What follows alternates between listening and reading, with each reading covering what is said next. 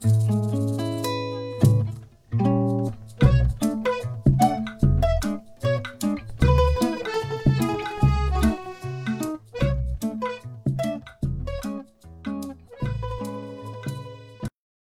一直想问你一个问题，但我之前没有问过，就你的名字应该怎么念？啊，我我的名字读 Sasan，Sasan。对，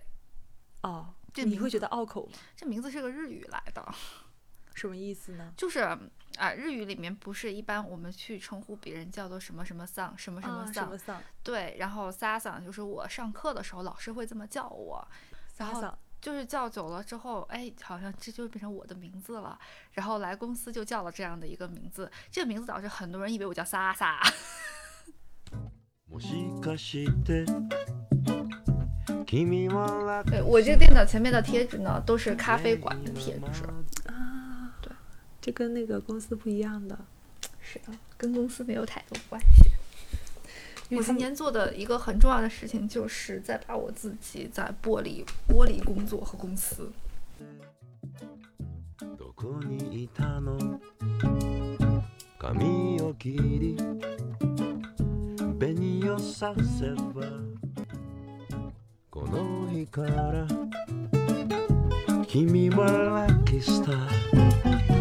雨の中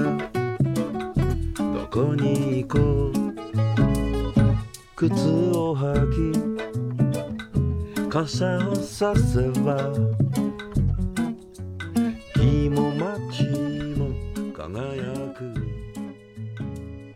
废柴也要跑完人生的马拉松。Hello，大家好，欢迎收听废柴马拉松，我是主播麦子。那我们就欢迎， 因为大家都听到了嘛，我们就欢迎我们本期嘉宾 Sasan。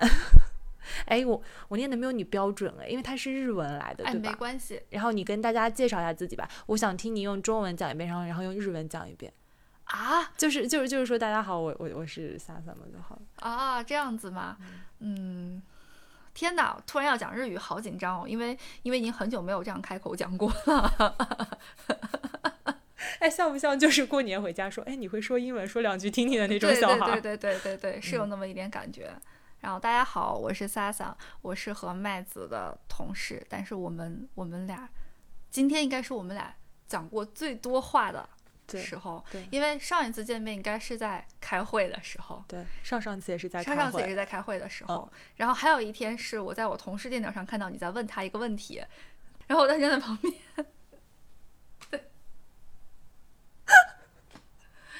我晴天霹雳。对，然后嗯、就是就是这个事情，就是也我觉得、呃、是我比较主动，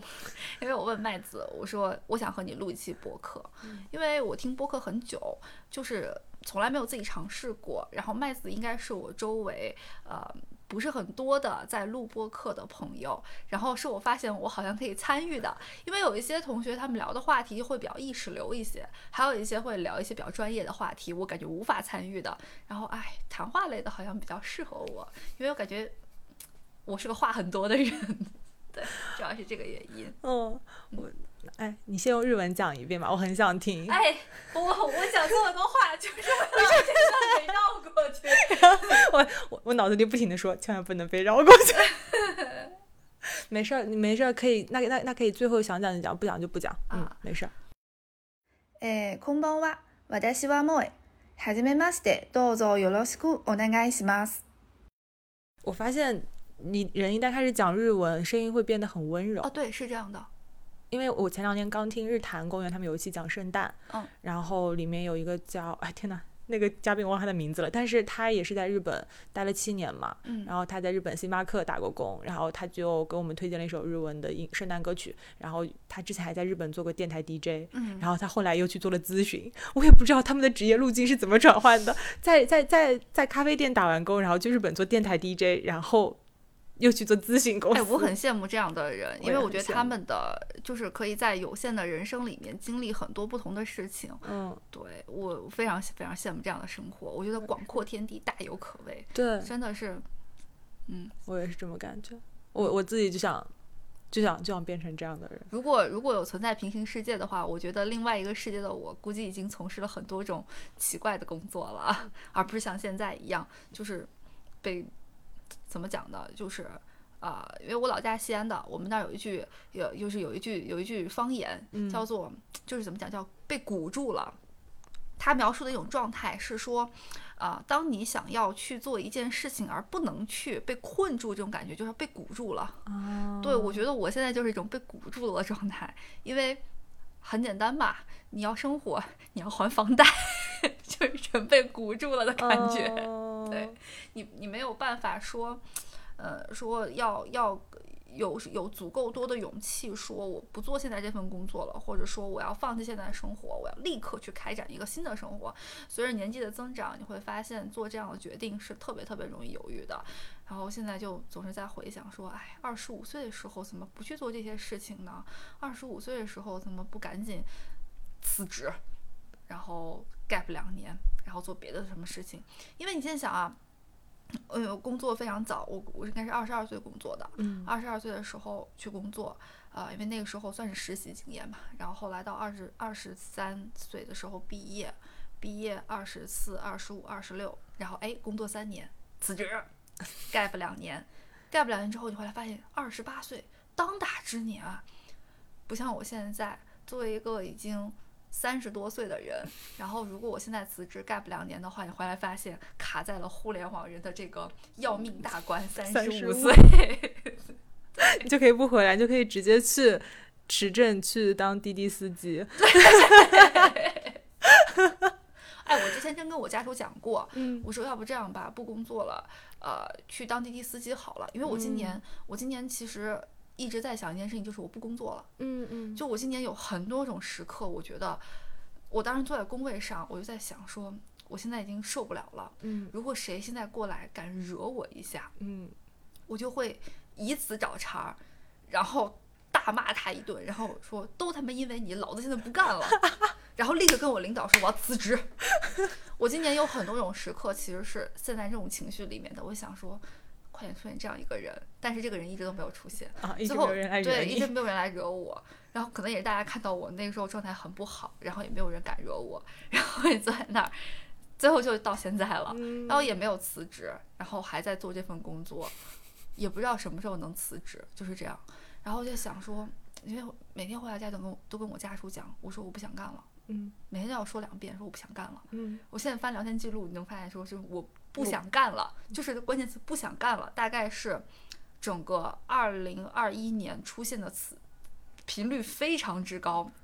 可能基本上每每两天就会出现出现五到六次，密集的不想干了，干不下去了，真不是人干的。我想现在就回家，诸如此类的。然后最后呢，我家属就说：“哎，不想干也可以，呃，但是你得想想要干嘛去。”嗯然后我就会进入到我要干什么去这些问题上。嗯然后有一天就在说，要不然去当滴滴司机好了，刚好家里有车。哎，我说还能开专车。然后家属就说不行，滴滴司机不行，原因是呃女的开滴滴司机，像我这样的还开了一个。不算很便宜的车的，很有可能结果就是连人带车一起被拐。是人家是滴滴司机，啊滴滴司机拐别人把别人给拐了，我可能是连人带车，我被人拐了。嗯，他就觉得说太危险了。他太危险了，这个就别想了。然后就让我想很多，我就说去咖啡店打工，因为我今天真的去咖啡店打工了。嗯我觉得说这是一个还能干的一个事情，嗯我说去咖啡店打工。嗯，他就说打工不行，嗯，打工是一个没有长性的事情。他说你要真不想干了，你去开店。啊啊，我一想开店，我最开始觉得啊，就是因为很多人都会劝我说，哎，可以去开咖啡店，开咖啡店怎么怎么样，怎么之类的。但是你知道吗？因为我是在咖啡店打过工的人，我知道开咖啡店是一件特别麻烦的事情。开店就很麻烦。开店的麻烦之处是在于说，你是在经营一个东西，你要为它负责的。嗯，然后可能你会雇店员，因为你一个人一定是忙不过来的。门口那个咖啡店，然后他的状态是早上八九八点钟就要来，嗯因为他要接第一批入园的客人，然后到了下午五点钟结束，他算是比较好的，因为他周末不用上班。我认识的很多朋友，他们是周末也要去去上班的，而且开开咖啡店的很多人会认为不赚钱，但其实开咖啡店是是能赚到钱的。哦，我有朋友就是就还能自负盈亏，略有盈余是吗？对，就是我这样说，他们在深圳，然后在哪呃在社区里面开店，呃还雇了两到三个人的情况下，每个月是能赚到两到三万的，就是给人开了工资之后还能赚到两到三万的，但但是会累死，就是两个字会累死这种状态，啊、所以我其实知道开店会很复杂，所以我就说不行，开店的话太复杂了，你还要让我为这个事情负责，这跟我工作有什么区别？而且我工作我还可以辞职，我开店能说我关店吗？我也没有办法辞职啊，我可能还要当别人的老板，我还要管人。你一听这个事情，你就觉得啊、不行，开店不行，开店太麻烦了，还是去打工比较好。嗯因为我家属知道我是这样一个人，就是可能去打工的话，结果就会变成我今天不想干，我就不干了。嗯他就觉得这个事儿不行，没有长性，嗯，所以他就说打工不行，开店可以。这可能是我到 现在没有辞职的原因因，为我不能开店。所以你还没有找到你辞职之后要去干嘛，所以就就就先不要辞职了。对，所以觉得还是得继续工作，而且当下的工作还能干，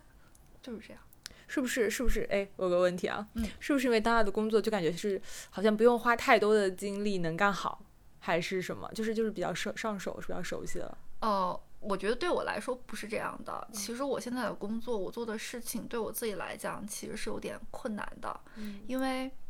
嗯。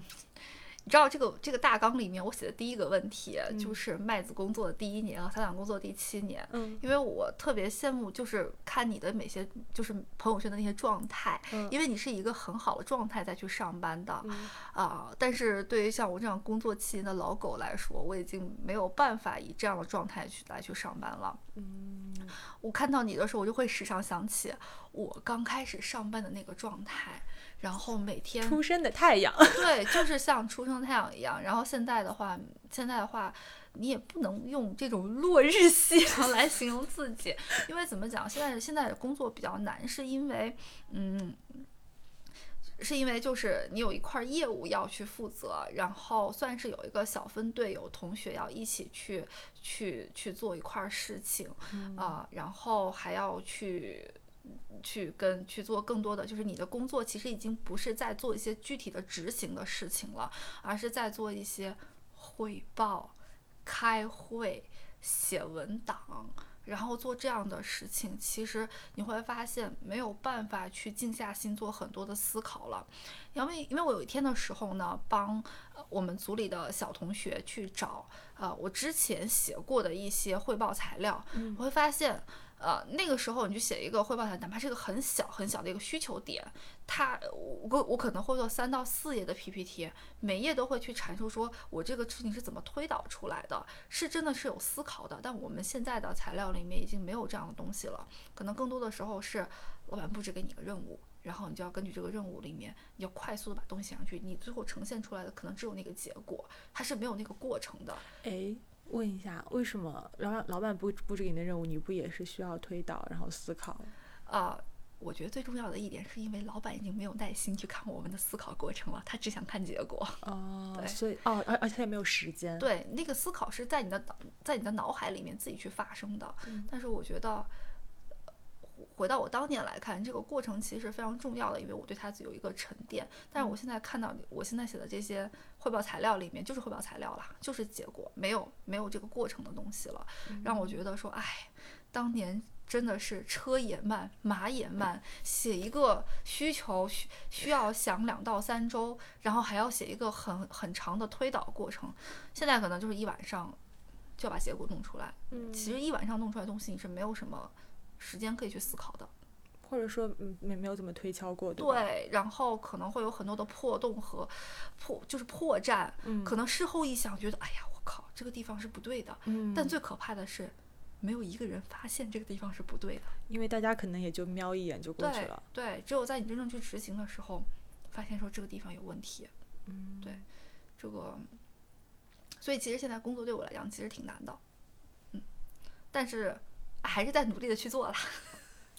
我跟我们听众讲一下背景，就是我我我们刚刚讲了，我跟萨萨其实没有怎么讲过话。嗯反正我第一次见你就是当时我刚入职，刚入职，然后我老板跟我说我们要跟那个那个团队开个会，你订个会议室，然后我就订了个会议室，然后他说你那个就是。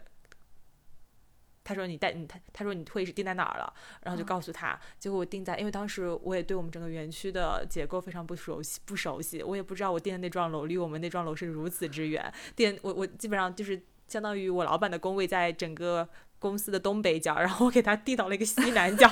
的一个会议室，他就跋山涉水，然后跑到我们那个会议室，然后看了我一眼说：“下次不要再订这个会议室了。”我当时就觉得完了，我要被辞退了。啊，当时是在会议室里吗？我怎么记得我们是在一个茶水间？嗯，我们没有，因为第一次见是在会议室，但是你应该对我没什么印象，因为后来你就走了。不，我有印象，因为你当时一直在盯我看。那是第二次在茶水间，哦，是吗？对我当时一直在盯着你看，对，因为我当时觉得，嗯、因为因为因为因为当时觉得你看上去很小，嗯，但是讲话又特别利索，然后思路又特别清晰，而且呢还妙语横生。就是就是 你懂吗？然后我想说啊，这个人看上去很小，但工作能力非常突出。我想，因为我刚开始看你这个年纪，我还以为跟我一样是校招生，但我一看他讲话那段数，我就知道算了。我要把这段话截出来，然后发给我的老板听一听，让他知道我的合作伙伴是这样评价我的。对，然后我当时就一直盯着他看，因为我当时大概知道他肯定不可能跟我一样是校招生，但是我觉得这个姐姐非常有魅力，然后就一直盯着她哇，谢谢你，很少有用“有魅力”这样词来形容对对我。对，我就一直盯着他看，然后我当时想啊，这声音不做播客可惜了，然后。我想，哎，这个讲话的语速完全适合可以跟我聊天。我就在那边，哦，这样是不是不太好？反正反正我那边当时一边开会，然后我就一边盯着人家看，然后你，然后就记住我了是吗？你是当时是不是在想为什么盯着你看？没有没有没有，因为我当时想，我说啊，这个同学之前没有见过，也应该是个新同学，嗯然后他怎么有点意思？因为你的眼睛当时很大，你一直在盯着我看，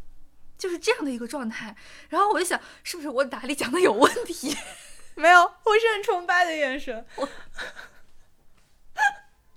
但是我眼睛的确很大。对，然后我当时想。是哪里讲的有问题吗？因为其实那个时候我也刚刚跟你们团队就是合作没多久，因为嗯你们那个时候就是就是团队成立也没多久。就是那个那个业务吧，最开始嗯是其他同学在负责，后来不是搞了一次大轮换，然后换到了这边来，嗯然后当时应该也是。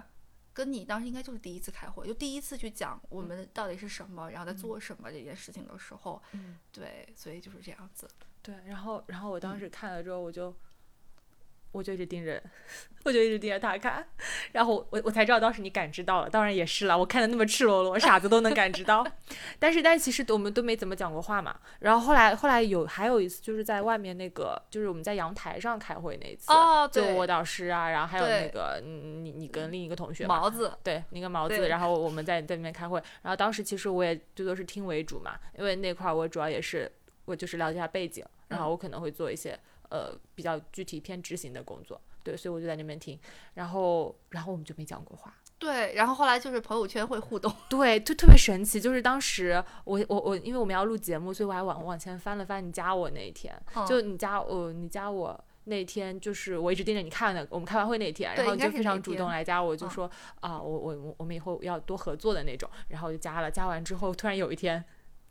转了我一篇公众号说。这公众号是你自己的吗？因为因为我还有个同名公众号嘛，嗯然后三三就过来说：“这公众号是你自己的吗？”我说是。然后他说：“呃，他说那个呃，你当时说了一句什么？反正我就很哎，高兴。大型夸赞了一番，呃，对对对对对对对，然后我就很高兴，然后我就告诉他我，然后我就没兜住，然后就把我有还有个播客的事情告诉了他。不不是播客是我自己发现的，啊哦哦，对，是有有一天上推荐，对，是因为有一天上推荐是在讲考研，但是你因为你的播客和公众号同名，嗯，然后所以是我自己发现的，然后问了你，然后你说啊这是秘密不能说，然后我也没有跟其他人讲过。对对对，对因为 因为我在播客里面会一直，比如说辱骂工作，辱骂工作，然后讲老板坏话，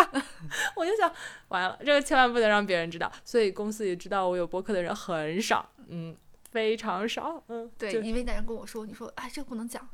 嗯，好，对，然后我后来感觉应该也是不想被人发现，对对，对，嗯，因为我觉得这是一个自留地嘛，就在里面还是可以比较坦诚的讲一些讲别人坏话的，对，我特别像我现在就可以大胆讲，我不想干了。对，如但如果让我领导听到我不想干了，他一定会，他就会怎么讲，心里就是总会有那种有点想法，对，就觉得说，嗯，你你就是工作让你这么他会？知道说，当你的团队里面有个同学每天都在输送说我不想干这种情况的时候，站在他的角度，他可能会考虑说，那我是不是要给你找一个 backup 这样子，说是不是还要再安排另外一个同学来怎么怎么怎么样之类的。就像就像你知道，像像我像我现在其实我呃就会被被很多人问，包括领导在内，他就会啊、偶尔。就是怎么着会暗示你，问你两句说你什么时候生小孩呀？就是这样的一些问题，所以让我觉得说女性其实在职场上是非常非常难的。嗯因为这个事情呢，你没有办法去讲，你你呃，就是你说生不小孩这种事情，我自己其实现在都没有想太想特别的清楚和明白。还有问你说，呃，你是不是要生？你你准备什么时候生小孩呀？然后领导还会说，哎，不是因为别的，我站在这个朋友的角度上想劝你说，这个 如果你现在要生小孩的话，你就要快点生小孩，因为年纪大了对身体不好。然后就嗯，就开始输出，然后我想啊。好累呀、好痛苦呀！怎么老有人问女的要不要生小孩呢？男的男的难道不用生小孩吗？男的难道不用照顾家吗？他不用去做这种生活工作的平衡吗？为什么只有女的要会被问这些问题呢？然后还有这种，就是我们有一些女同事，她生完小孩回来之后，因为可能休产假时间比较长，其实半年的工作，就我们现在工作节奏，如果你有半年是没有工作的话，其实是脱节比较严重的。你一定会发生有一些呃在状况之外或者跟不上状况的一些事情，然后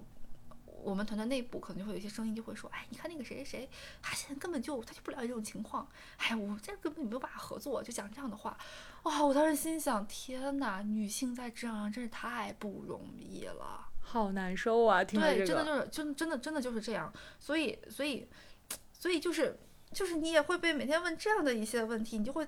问久了，你就会担心，你就会有有一点担心说，那是不是我真的去生小孩的时候，呃，等我再回来，我就会失业，然后比如说，你就要去当滴滴司机，对，我不能当滴滴司机，我已经 只能去挥泪，只能去开咖啡店。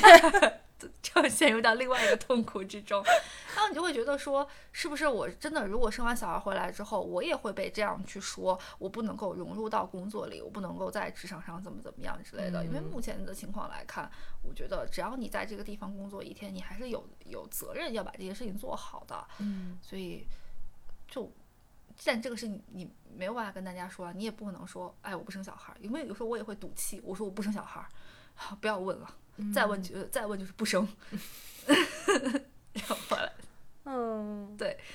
因为我我有一个同事，就是他跟我情况比较类似，就经常就是再问就是不生，她现在怀孕了，她下周就要休产假了，然后大家都很震惊，就说你不是你不生小孩吗？哎好难。好难啊，就是这种感觉，嗯，所以我们就顺着工作聊工作嘛。嗯，所以你到第七年，你对工作的感受就是，你又不想干，但你又不知道能去干啥。对你不行，因为就是回到刚刚那个问题，就是随着年龄的增长，你会发现做出改变其实需要很大很大的勇气的，啊、就是被人被鼓住的状态，没办法，嗯还是得干。嗯所以我朋友就是知道我这种状态，他们才会说，哎，你一定在公司干到退休的，你别说了，就是这样。哎，好，我我问一个问题啊，就是，嗯，因为我我理解，如果因为三三已经结婚了嘛，就如果在婚姻里面，是不是比如说有一个，比比如说你老公是可以做更稳定的那个人，那你是不是能有更多的机会去做，就是别的尝试？因为我理解的婚姻就是互为啊 backup 那种。我们呃对，其实是这样的，就是我我我家属呢经常会劝我，他说，我觉得你在职场上的心态应该会比别人更放松，因为你是有你是有 backup 的，嗯嗯就是因为我们家呢。我们家呢，其实还是就是我家属他会就是大局上面会顾得很多，就包括我们家不管是买车买房还是干嘛干嘛的，就踩点踩的都很是时候，确实是我觉得嗯很精准，就是这样。然后所以就是有有一些东西会控制的很好，就是比如说房贷，这个房贷是控制在我们两个人如果有一个人失业了，嗯，他是一定可以活，就是另外一个人的工资是可以 cover 住的，嗯嗯所以就是呃会有这样一个比较好的一个控制的过程，所以他就会经常说，他说不干就不干了嘛，你，但是你知道知道这个这个话你听是这样听，但是你真的说不干，他会问你，那你想好你要去干嘛了吗？我说，你说不干了，为什么你还让我去想这个问题？他说，是你说不干了，那这个问题就应该你来想清楚啊。我说我最后就有点破罐破摔嘛。我说那我就不干了，不干了之后我在家里面躺着，我可以花一点时间来想自己要干嘛。嗯，但是总归不是个办法。然后，呃，就是可能是可能是责任心吧。就是你觉得说怎么讲呢？我觉得也不是责任心，是一种是一种劲儿。这个劲儿就是，即便你在有一个人给你做 backup 的时候，你也不能够说。因为我有 backup，所以我可以，嗯，不干了，嗯，就是这样，嗯，所以其实我我在这件事情上是有点拧巴的，嗯嗯，对，我想我想我想跟你解释一下，你刚刚说我工作第一年嘛，哦，因为我们当时有一个提纲，我就跟三三说我们俩想聊什么，我上面写，我就看到他写了一个，哦，麦子工作的第一年和他工作的第七年。我当时心里就叮咛一下，我想他写这个问题，他一定是一个对工作有很多话想讲的人。然后我当时就很高兴，因为我也是个对工作有很多话想讲的人。因为我我其实才工作，啊，他是第七年嘛，我其实才工作半年不到。然后我就感觉我已经工作了半个世纪了，就是，哎，你知道吗？同样的话，今天我们我们有个群里面的同学讲过，我们同学说说，我仔细一想，我才工作一年多一点，但是我就总觉得我工作了十年。对，就我不太，所以这就是为什么我我我特别想找人聊工作，是因为，嗯，刚刚你说你看我朋友圈，每天就是元气满满，出生的太阳，然后我就很开心嘛。我我嗯，所以我就盘点了一下，我我来之前我也盘点了一下我对工作的感觉，我觉得非常的复杂。我觉得他像个渣男，就是 就是你能从他身上得到一些让你快乐的东西。但是呢，你你又知道他靠不住，就总有一天，就是就就是你就是你你又知道这个男的，就是他不是你归宿，就是总有一天你要你要走的。我入职第一天就跟我老板说说，哦，我应该待不久，就是。对，我在路上听到了这个故事，我觉得我当时很震惊，因为我知道说现在的年轻人会比较猛，但是我没有想到会猛到这个程度。如果有一天，就是我招进来的小朋友，他跟我说，哎，我在这方干不久。我可能会一时不知道该说什么，要吐一口老血。对，但但但其实我要为年轻人澄个清，就像我这样的不多，就是他们就是嗯，我刚来的时候，他们都说我像像气质像老师，他们觉得我很乖，是有一点。对，对他们都，他们都说我气质像老师。后来他们后来就现在待久了，可能待了半年之后，他们都管我叫女疯子。他们说我就是个疯子，就是属于那种在那个音乐节蹦的最最欢，然后叫最大声，然后趁没有人的时候喊那种我爱你的那种，那那那种那种疯子嗯。然后，所以我就我，所以我我我就是其他年轻人不要对号入座哈。我知道你们不会第一天就跟老板讲这个，但是我第一天就跟老板讲，我说我感觉我是要走的，而且我当时心里就是总感觉说，嗯，我是一只要自由的鸟。就是，嗯，我我感觉这份工作留不住我，但是其实，嗯，其实也不是这样了，就是因为我来这份工作的时候，我自己没想好啊，嗯，你知道我们在二十，就是在现在这个年代，就二零二零年往后吧，或者说就是互联网兴起之后吧，他他从最初的可能三三毕业的时候，互联网还没有现在这么热，特别是产品经理这个岗位，对，现在就是是个谁就感觉，因为他是个万金油嘛，他也没有什么。专业门槛，然后就感觉是谁，而且就觉得是谁都能来互联网做产品经理，因为如果你没有技术背景的话，你就来做产品经理嘛。然后感觉感觉说出说出去也也很不错，因为现在在你说你在互联网做产品，你知道都卷到什么程度？卷到就是呃收的简历越来越夸张，然后很多人可能还没有入职就有很多的经验。我当时就是被大众蛊惑，因为当时想着我毕业要干嘛呢？我当时就是不想不呃不读博了嘛，嗯，然后就说，因为我之前一直都以为我会读博，突然不读博了，我想那干嘛呢？然后我说，哎，我又不想当 HR，因为当时我们专业很多文科生就会去当 HR，我不想当 HR。然后那那不当 HR 干嘛呢？我也不想考公务员。然后我说那我就去就去互联网吧。其实我觉得这个方向是对的，因为我能感觉到我不想考公务员，说我非常讨厌那种官僚制的环境。嗯。然后想说，哎，互联网好歹是个扁平的氛围。但我真的要说，我们公司氛围是挺扁平的。就是我跟我老板真的就是，我老板人还是挺 nice 的，不然他也不能纵容我就这么跟他讲话。嗯，就至少会比。国企或者那种环境更能让我忍受一些，就是这边的上下级的等级或者尊卑体制没有那么明显。对，像我这种从小到大认真念书的乖乖女吧，你会一直在一个等级制度很森严的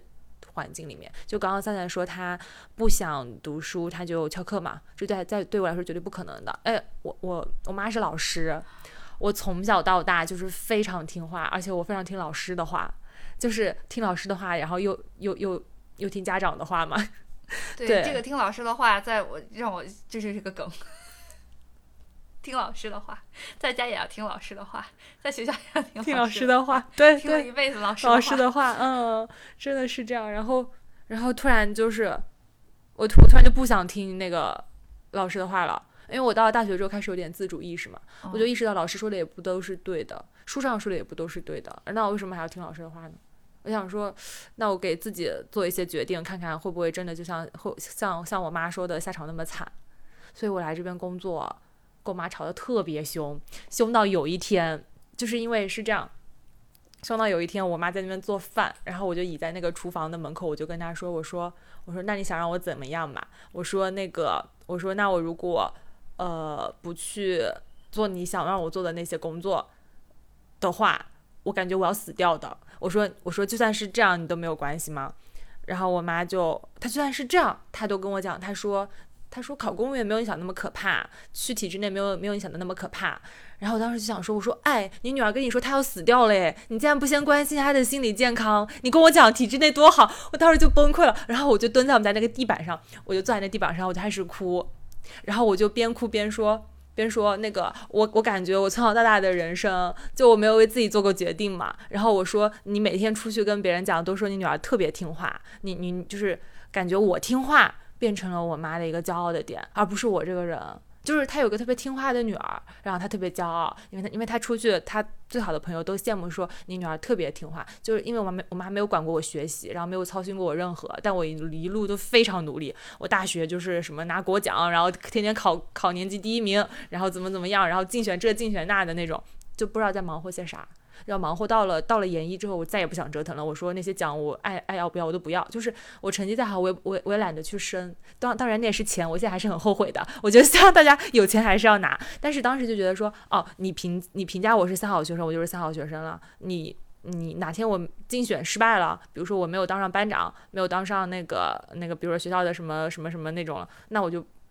不如你了吗？好像不是这样的。而且我我虽然从小到大成绩很好，但我最好的朋友都是些成绩很很烂的人，然后老师就会一直跟你说不要跟他们玩儿，然后老师一边这么跟你说，你就你就越少跟他们玩儿，嗯，你就觉得他们身上是有很好的东西嘛，所以应该是一直觉得这个生活不对劲，然后等到要毕业的时候，我妈说，哎。我妈本来觉得你读博挺好的，读博就留校当老师，然后就是条很稳的路。然后我突然就不想读了。我说你等，你总得让我自己看看嘛。就是你告诉我不行，那你就那那你让我实践一下，我发现真的不行就不行吧。对，然后所以当时就打死都不考公务员，我连那个报名都没报名，这样就不会浪费那九十块钱，很贵的，现在考要要有九十八块钱，我好像知道。然后然后我妈就绝望了，我妈说行吧。那你去哪儿呢？然后我就想说，那就先去一些大家好像都比较火热的那种行业，然后就来这儿了。然后其实当时我觉得很神奇，因为我觉得，嗯，我来了之后才知道说，像我这种嗯没有什么经验的，现在可能都不会要。对，但我 somehow 我老板就收留了我，我老板就给我发了 offer，然后就说你可以来，嗯。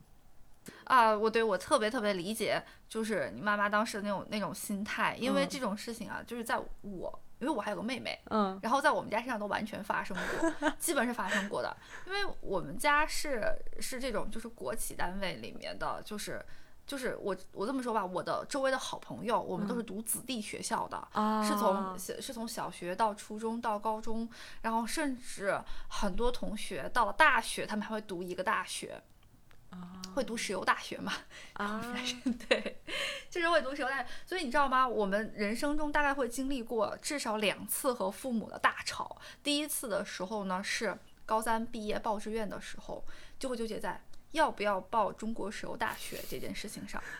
如果中国石油大学考不上，那还有西南石油大学；西南石油大学考不上，那还有西安石油大学。就是要不要去石油大学？对，要不要去叉叉石油大学这件事情上，就是会吵架。嗯然后呃，第二次就是毕业的时候，毕业的时候呢就会为要不要回油田单位来吵架，就是这样子。但因为我我就是一开始的时候，我我们家可能对我就是比较就是就是比较纵容那种，就是。没怎么管，因为他们通常都觉得说我是一个自己很有主见，然后很有想法的人，觉得我不用操心，就是什么事都能自己搞定。所以我当时就是不管在报志愿还是在呃工作之类的，就家里面都觉得说，哦好，你自己做决定，那没问题，你做决定是对的，你自己为你自己负责。但是到了我妹就不行，到了我妹的时候呢，他们就会说，哎呀，说啊不行，从来没有离开过我们，你必须要上这个怎么怎么样，你毕业之后必须要怎么样，哎。我当时，因为我跟我妹差了五岁，我妹读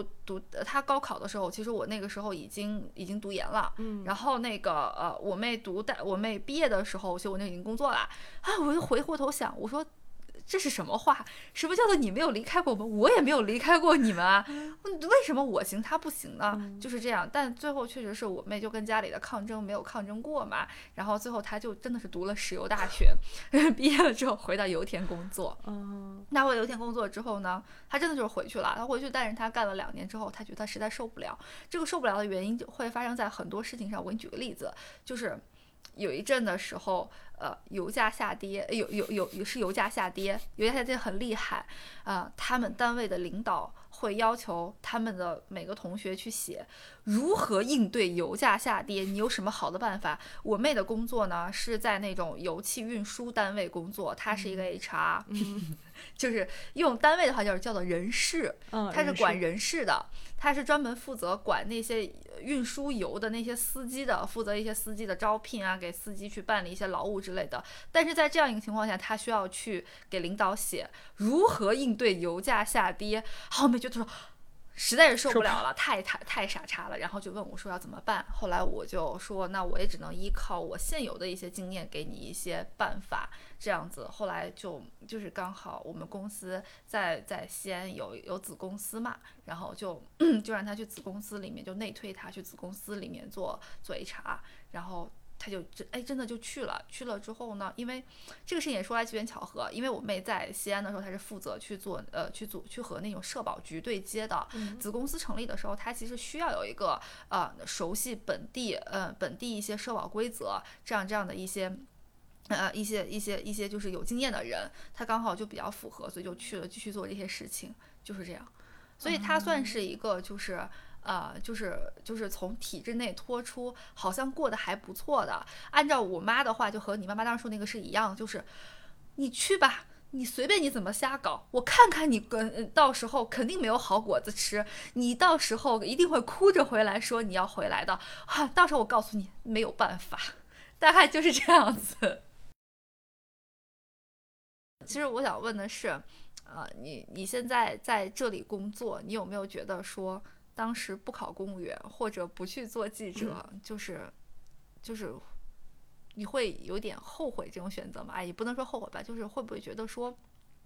就是还是选择了一条和自己之前不一样的这样的一条路吧？嗯，和和家里面预想中不一样的一条路，你你你会觉得有一些啊。后悔吗？就是后悔吗？就是后悔，没有比后悔更合适的词了嘛？嗯，对我我我嗯，其实我没有特别后悔的时刻，就是我没有因为这份工作有时候让我很难受而觉得，哎，我在这我就不来了。嗯，好像也没有，因为就总体来说，我来广州是非常非常开心的。嗯，就。开心到我们有个同事跑过来问我说：“你朋友圈里的那些快乐是真实的吗？”说说我想了解你的痛苦具体是什么。我当时就把他臭骂了一顿。对，然后那个同事就是我上上期节目嘉宾，就是那个 L。然后，嗯，但是我的确做朋友就是。在朋友圈里面只展示了我来广州最开心的时候，但是的确开心的也挺频繁的，就是其实每周都大，很多时候都挺开心。然后我刚刚想说的是，我工作第一年最大的困惑点就是真的没有自己的时间。嗯，就两到就是在我第二个到第三个月的时候，我觉得我没有自己的时间，那个时候是让我最难受的，因为那个时候我不是。呃，在写公众号嘛，然后刚开始的时候，我觉得身体还能扛得住。就我记得我有天晚上特别想写东西，我就回回去的时候我已经一点了，然后我就写东西写到四点，然后我还把它发了出去。然后那篇文章写的也很开心，然后大家感兴趣可以去看我的公众号啊。对，然后那篇文章写的也很开心，然后发出去之后我也很开心，然后然后就很开心，就是你当时你又觉得，当时你觉得自己特特别无所不能，就是你又能做好工作里的事情，你此外你还你还能不睡觉，你还能干你想干的事儿，哎，你觉得这就是完美的工作了。哦，后来发现就是无法持续嘛，后来就很很累，就 就不是一个可持续发展的事情。对对对，然后就那那段时间每天晚上两点多下班吧，而且那个时候就工作很忙。然后我觉得最可怕的是，就是你也不知道在忙些啥，就是可能我刚入职的时候会有很多很琐碎的事情，然后而且你就会发现你的精力变得很分散。就变成了一小块一小块，就这边来了一个事情需要你立刻去处理，这边来了一个事情它也是需要你立刻去处理的，然后这边又来了一个事情，你没有大段时间去想更多的，就比如说系统性的想方案或者怎么样。然后当时就觉得，哦，你就是个无形的、无无无情的传话机器，和做一些很琐碎、很细小、很折磨人的那种事情。而且刚开始来就处于那种，嗯，对这边的背景一点都不了解的情况吧，就会发现这边的实习生都比你专业很多，因为我又是属于没有实习过就直接来的嘛。然后我对一些黑话也不是很了解，然后我头几次开会的时候，我真的不知道他们在讲些什么。然后你知道，这对于一个从小到大的好学生来说是一件非常非常震惊的事情，就是你听不懂他们在讲，他明明在在讲普通话，但是你不知道他们的意思是什么。然后呃，甚至有些技术同学他会用代码语言跟你交流，然后你当时又非常震惊，想说他在讲什么，然后你就直接问他嘛，然后他们还得跟你解释，然后他们用另一套代码跟你解释，然后当时就崩溃了，就。我想说，不要不要用机器语言跟我讲话，不要用零和一，不要用二进制，我们用十进制讲话，就是这种。对，反正当时就是那种非常细小的点。然后我觉得有一个最大的点就是同辈压力，因为当时我们组有两个实习生，就才是实习生嘛，好专业啊！就是那实习生就是在什么网易、快手什么都都实习过，然后然后现在来现在来我们公司实习，然后就干的特别好，特别专业。我就想说，哦，人家才是实习生，就就就很不一样嘛。当时压力比较大。我三个月的时候，呃，我最 struggle 的就是我我可能是一个需要外界反馈的人。啊、但我的老板是一个非常不喜欢给人反馈的人，就是你拿所有东西给他，他就嗯，就是他也不告诉你这个东西行不行、好不好、可不可以，或者他也不对你这个人做这件事情做评价，然后你就会觉得，哎，那我是不是做的不好啊？那他怎么也不说呀？然后就就就就这样嘛，啊，我明白。嗯，对，呃，这个这个其实在我看来，就是每个老板他的其实工作风格是不一样的，以及说有一些老板他可能会认为说给正向反馈是多余的，他会认为说，呃。你做的好，我就不会说，嗯、只有当你做的不好的时候，我会点你一下。有一些老板是这样子的，但是其实我会认为这样的老板有一点缺乏人情味。其实嗯每个同学都是需要有一些正向的点赞和嗯这种、和这种就是就是鼓励的。嗯啊、我上周的时候，这个事情就很搞笑。嗯。上周的时候呢，就是我们内部组织了一个培训，这个培训呢其实是给这次就是公开课讲师去讲的，但是上上半场的时候可以让我们这些普通人去蹭一下。然后他这个蹭的培训呢也很搞笑，这个培训虽然讲座有点变味，有点像那种 PUA 大师课，但是他前面讲的一些点我是比较认同的。他会讲说，在职场上的话，你去做一些沟通的时候，首先你会你你要你要有一些用词，比如说，你不要经常讲我知道。讲我知道，就会有给对方一种说你在拒绝交流的这种感受。你要讲说啊，我意识到了，我明白了，然后就是讲这样的话。嗯 我理解，然后对我理解啊、嗯就是你不要讲我知道我知道，因为讲我知道我知道就会觉得哎这人很不耐烦，嗯这是一点让我当时听完之后觉得很有用，因为我特别喜欢讲哎我知道了我知道了，你这我但是我当时意思就是你真的不要再说了，我真的知道了，哎，你你你就是那个不耐烦，对我就是不耐烦，我就想跟你说这个，然后呃然后第二点的话，他讲到了一个很关很关键的事情，就是我们当时每一个同学站起来发言之后，他的要求大家要鼓掌，嗯然后他又说为什么要鼓掌？因为鼓掌是一种正向的反馈，嗯它就是正正向的鼓励，就是一种鼓励式的反馈，就让你觉得说，嗯，我我是对的。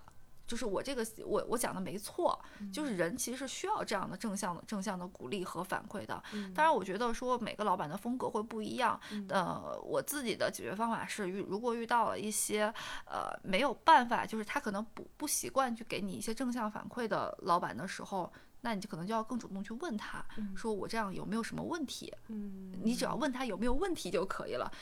对他只要说没问题啊、很 OK，或者说啊、说我觉得这里什么什么还需要修改一下，那其实我就算得到了一个反馈。就是当你得得不到对方反馈的时候，你要去问他。对，其实这个就是。哎，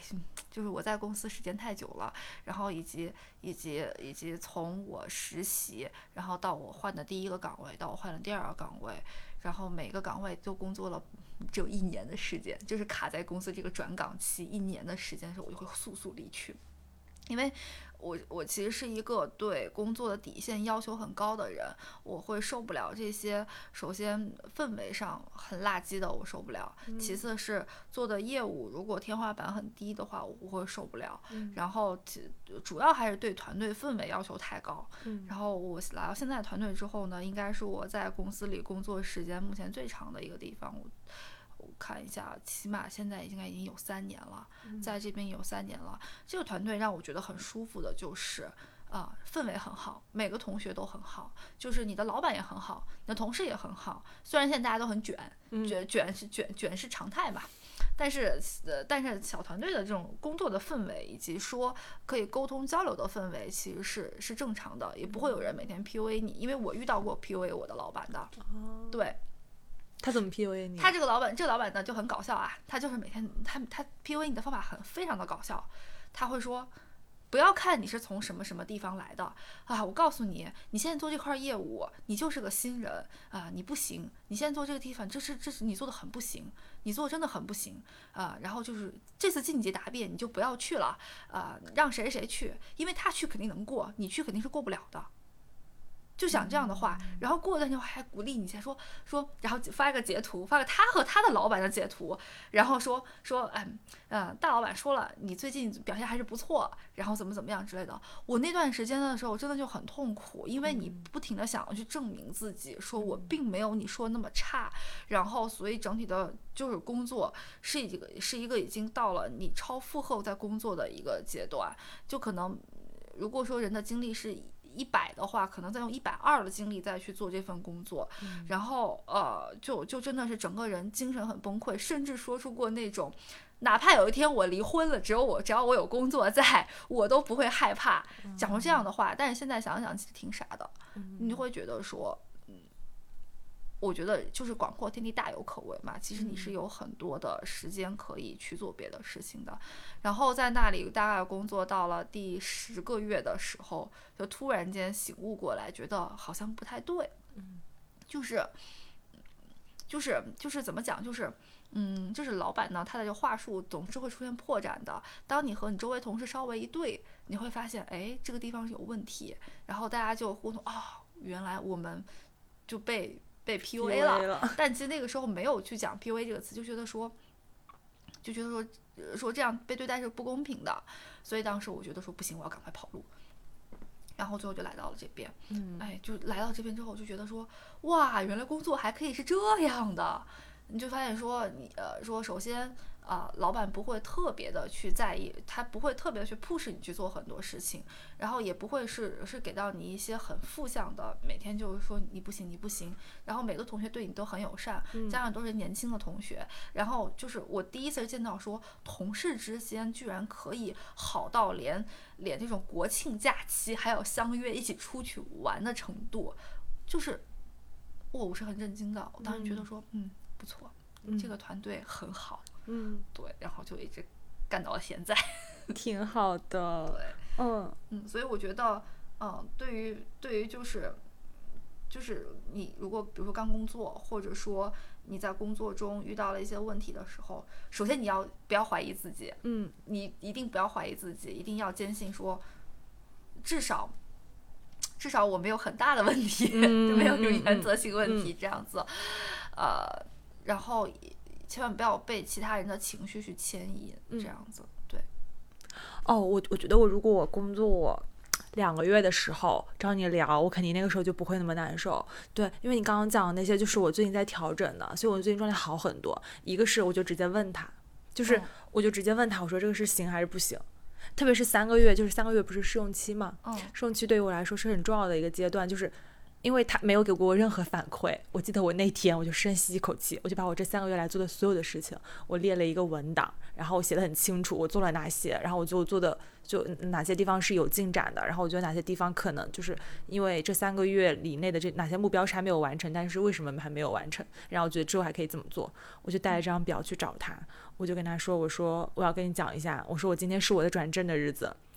哦，不对，我说今天是我能不能转正的一个重要的日子。我说我要把我这三个月来的工作跟你做个详细的汇报，因为我完全没有听，就是收到过他的任何反馈嘛。我就我就叭叭叭一通讲，讲完之后我就跟他说，我说就是我现在想，然后我就提出了我的诉求。我说我在这三个月以来从来不知道，就是从来没有收到过你的反馈嘛。然后我想知道说你觉得我这三个月就是哪里做的还行，然后哪里做的不到位的，就是可以就是给我一些方向嘛。然后我老板就非常震惊的看着我说：“第一次有人试用期这样跟他就是讲这个，对，因为后来我才知道，哦，原来试用期就是就是自然过渡了。对，试用期是自然过渡的，我也这样说，试用期是自然过渡。你看，我总是 我总是因为这样，我入职也是，我就非常认真，你知道吗？我当时想说，这就决定我能不能在这儿待下去了。然后后来我才知道说，哦，就是，但是但是我觉得这样这样其实是好的，嗯，因为。因为你知道吧，我觉得人就是我观察我自己的一些工作状态，我会觉得说，人随着当你的工作时间越来越久的时候，人会变得越来越越油，嗯，对，就很很很油很皮的一种状态。这种状态其实其实是不好的，你而且而且你会影响到周围的同学。我们周围确实有一些就是呃有一些新同学。他可能确实是，比如说缺乏一些这种工作经验，这样子，比如说遇到了一些沟和合作伙伴上沟通的一些困难的时候，就这些困难确实是你解决不了，比如因为对方不响应，或者说呃对方也无法解决，就是确实是你自己力力就是力所能及，我做了我所有能做的事情，我推不动的一些情况下，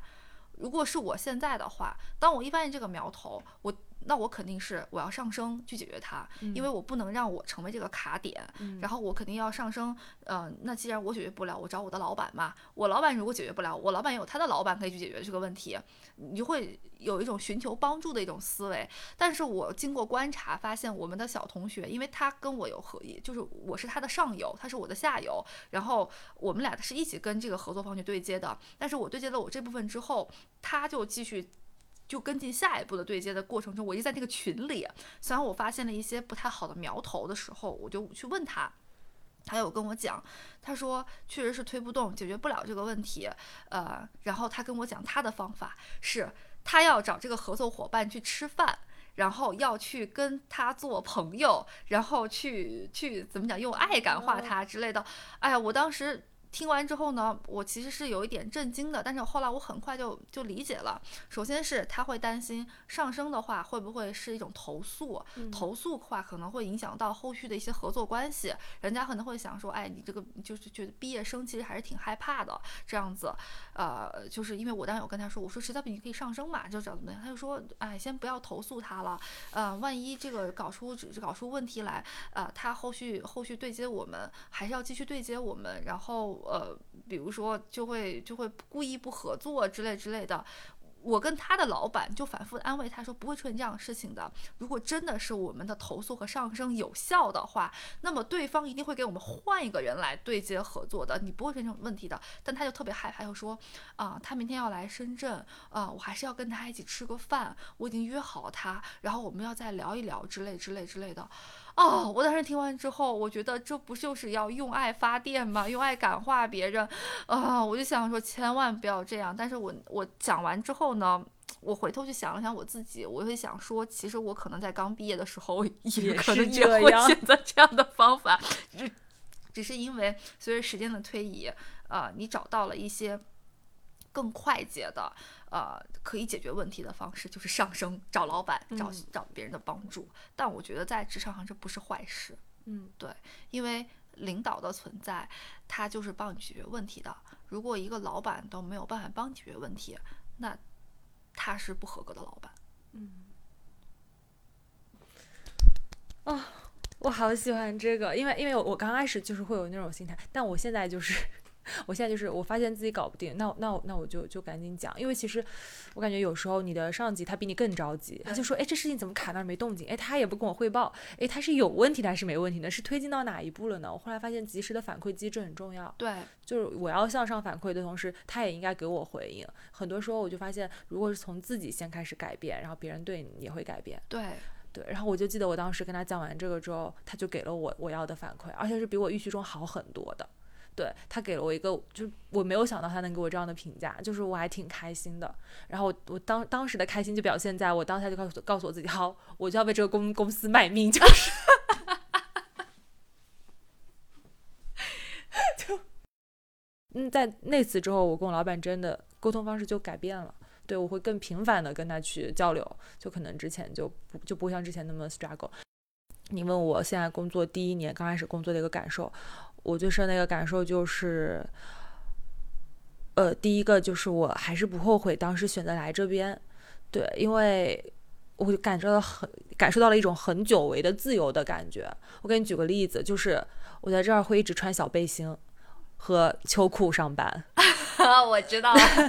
我在家里面是绝对不可能穿秋裤出门的，就是因为穿秋裤这件事情，出门这件事情都可以跟我妈演演演变成一场争吵，所以后来我就算了，我所有的秋裤都放在学校里穿。对，然后但我在这儿就管不着我。对，然后第二个事情就是，嗯。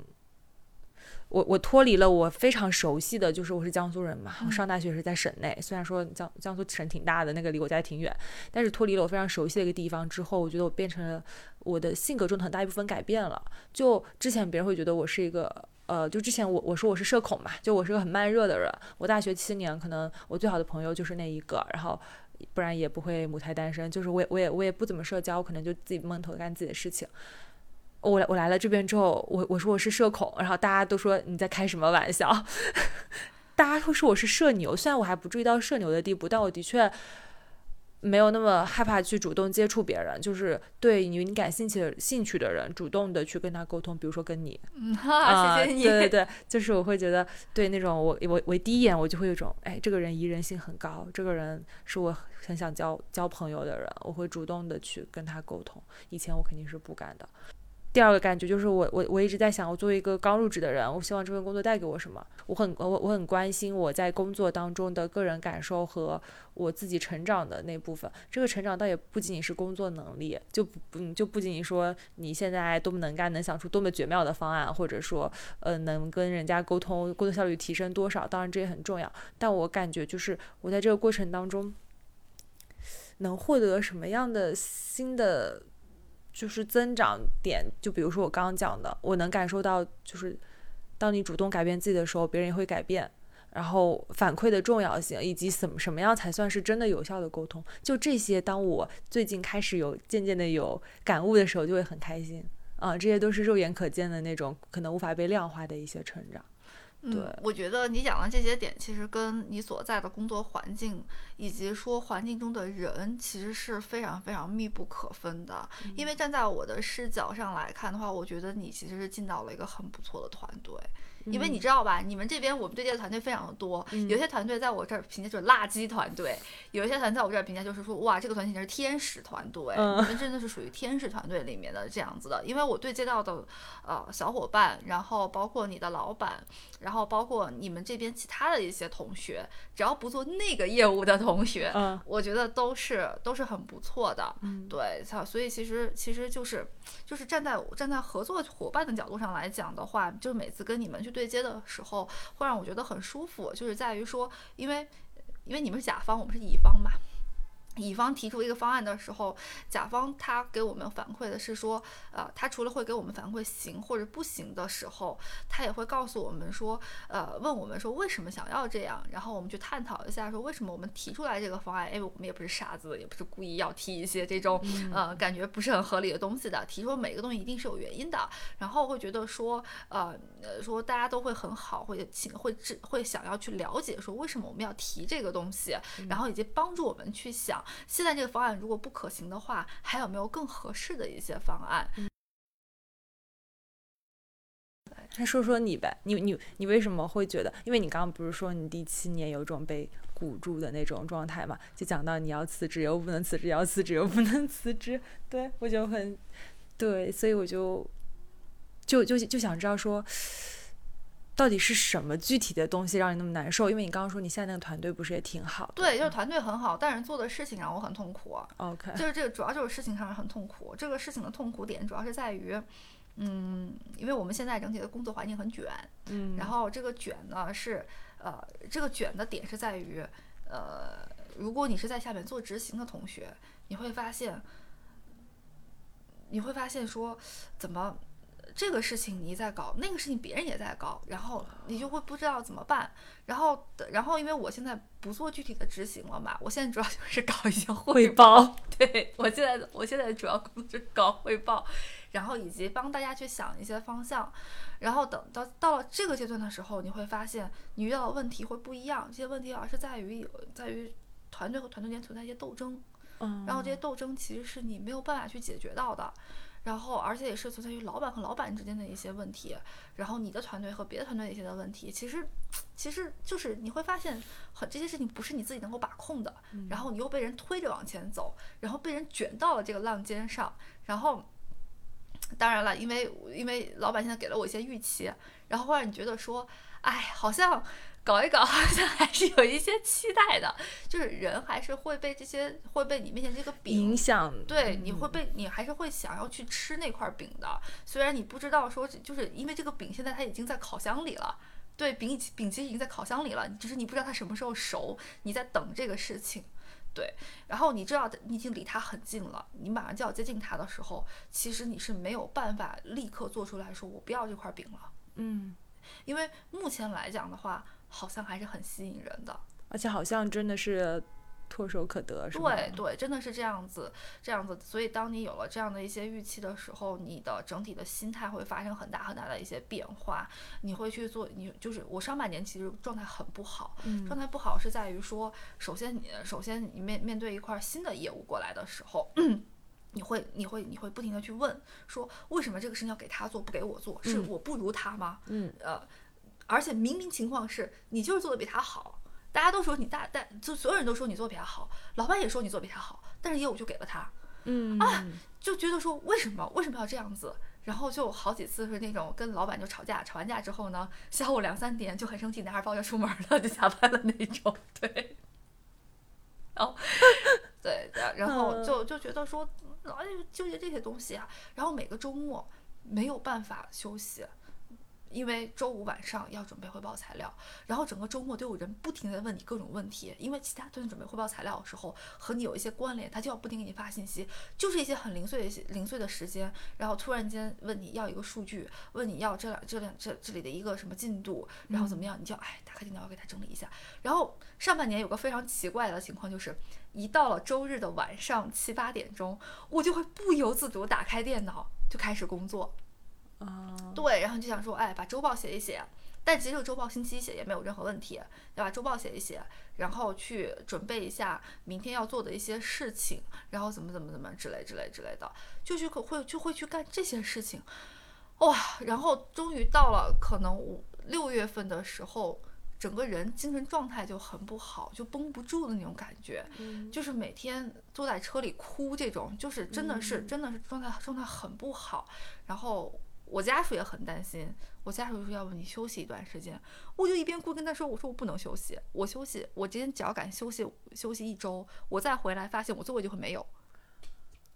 就是天呐，就是讲就是讲那种，就是你已经到了一种精神很高度紧绷的状态，而且老板也会也会跟你去说说，呃，什么地方没有做好，你这个地方就是没有做好。但是我自己后我自己回来回想，其实就是没有做好。这个并不是因为他 PUA 我，而是因为我自己其实意识到我没有做好。然后我会跟他去讲说，我觉得我这里没有做好。我本来预期是他可以鼓励一下我说，哎，没关系，已经很好。结果他说的是，哎，你就是没有做好啊啊。然后、哦、我知道这种感觉。然后然后你就真的很难受，就我就我就会发发消息问他，我说。我在这个团队里是有价值的吗？我做的事情是有价值的吗？因为你突然发现你做就是有一天你就突然觉得说我做这件事情没有什么价值，嗯、呃，这个这个团队里面有我没我好像都一样。嗯、有一天我不在这里了，也是可以怎么之类之类。但是他当时给了我一个很出乎我意料的答案。他说：“你是团队之魂。”我在想这是什么话呀？然后，但是他就说：“他说他大概就表达了说说说你对团队很重要，因为。”但是这个很重要。之后我听完又觉得不太对劲，因为他说的是我可以影响团队的氛围，他觉得我只是对他帮助他活跃团队氛围很重要。我听完之后又觉得很伤心，说原来我不是工作上的凭工作能力，对 我我原来只是你的一个调味剂。然后觉得就就就真的是觉得很难受。加上他就不停的又跟我，然后我就真的就是因为因为当时是聊微信嘛，但这个事情我这个事情我至今都没有跟我老板讲过。然后就是当时在那聊微信，其实那个时候已经哭到不行了，然后就一直在问他。说，呃，我的价值是什么？我做事情有没有价值和意义？他那个时候可能真的是以为，我现在认为说，他可能真的是以为说我在跟他去探讨我哪里做的不好，所以他就真的很认真的讲出来，说我哪里做的不好，哪里需要改进。他说下半年、上半年哪里做的有问题，一二三四五，他下半年还需要从哪里做改进，一二三四五，我真的会好的好的，我知道了。然后我说好，我一定改。然后下半年我这里要计划怎么做啊？当时那个眼泪就哗哗哗的往下掉，真的状态很差，就。就是这样子，然后最后呢，最后最后就啊，我靠，这个状态现在都不能回想，回想就觉得很难受，真的很难受。然后，但是突然间怎么就好了呢？是因为我去了一趟敦煌，然后那段时间状态很差，然后我就觉得说不行了，必须要休息了。虽然当时我我当时连着端午一共差不多休了快两周的时间，回来之后座位还是在。去敦煌呢是报了一个游学团，然后就在莫高窟里面住在莫高窟里，然后白天上课，下午去看窟这种。上上什么课？就是就是有一些老师会来跟你讲讲那些呃石窟里的一些壁画艺术，然后去讲这种什么造像的一些演进，造像是怎么从呃从印度传播传播从那个新疆传传到传到大陆传到中原又怎么传到日本，就是讲这样的一些东西，就是讲讲每个洞窟里面它的它的一些。经典的就是就是为什么它的艺术价值很高，然后它讲的是什么故事，然后怎么怎么之类的，然后讲一些佛经里面的一些呃因果关系啊之类的。我可能就是在听了这些因缘故事，就因果就是我要讲因果报应嘛。然后就是听了这些因果故事之后呢，哎呀，好像突然间茅塞顿开，就觉得说。第一，在工作中不要跟大家生气，然后也不要讲一些很过分的话，因为这些话都是有因果报应的啊。你今天种下的因，你明天一定会吃到这个好果子。然后，所以要对每个人都要善良，也不要跟也不要跟大家生气之类之类的。就是讲这些，哎呀，好像突然间心态又好了。就是我后来跟我跟我的同事和我老板讲，我说涤荡心灵之旅，回来之后呢。哎，又好像又可以元气满满的工作，就就也不能元气满满吧，就是工作又恢复到了正常。然后大家看到我的工作恢复到正常，我就觉得说很好，因为我那段时间状态差到是我每天坐在座位上哭，然后没有人敢来问我发生什么事情，他们只敢私下发消息说怎么了。然后后来给我发消息说，我刚看到你在哭，你怎么了？我就会我只能说我没怎么，我也不能跟他们讲我工作很痛苦。对，这么听下来好像不是那种。非常具体的事情，是一种就是情绪情，就是就是突然间出现了一些，就是就是情绪上情绪上被积累积累积累到了一定程度的时候，就是你说的你在工作中得不到正向的反馈的时候，然后你自己又没有办法去消解这一切的时候，你的情绪到了这个阶段，然后你就会陷入到很痛苦的这样的一个过程。嗯，对，然后但那个时候居然没有辞职。太强了，居然没有辞职，然后居然还去哦，没有辞职原因可能是因为被家属一定要求想出来 不不干了之后要干什么，对，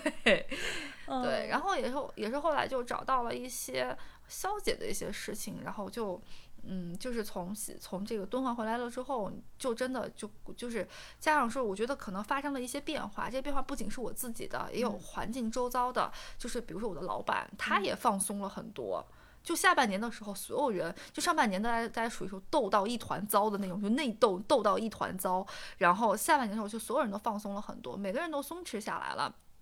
呃，你发现，哎，跟你有竞争关系的小伙伴，他去负责另外一块业务了，哎，然后，然后老板呢，他也突然间开始关注到你在做的一些事情，因为上半年他对我这里关注是非常非常少，就是你刚刚说那种状态，就没有正向反馈，然后，呃，他可能大概一个月都在我们那个群里面讲不了一句话的那种，你会觉得说，我靠，这个地方明明我们都已经这么频繁的去滚动了，你自己没有关注到，然后你还要说我做的不对，哪里有问题？为什么问题不早提出来呢？下半年会发现说。他其实也有也有更多的投入到了一些关注，再加上说就是小伙伴们之间，呃，也就是没那么卷了，是吧？对，也可能也不是没那么卷了，就是我们组内的氛围可能是因为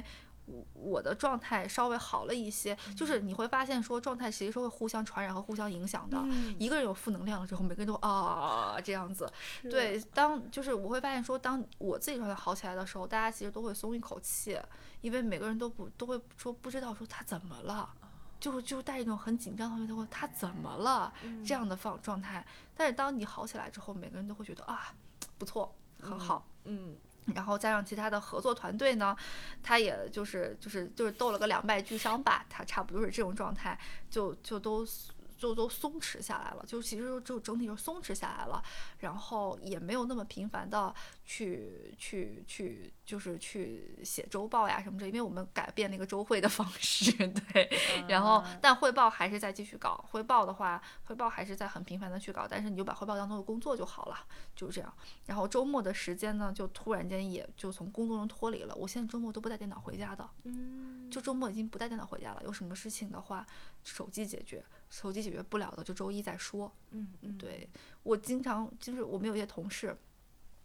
经常约人周五晚上开会，然后我就觉得很烦，我最后怼过他一次。我说为什么要周五晚上开会呢？你是活不到周一吗？太强了，太爽了。嗯，哦，就是对这个，我觉得还是跟工作时间比较久的人来讲的话，就是，呃，就是当你已经无所畏惧的时候，你什么话都敢说。然后我我们那个工作刚工作的小同学就经常跟我说：“哎，萨萨，我觉得你好，你好刚啊，你什么话都敢讲。”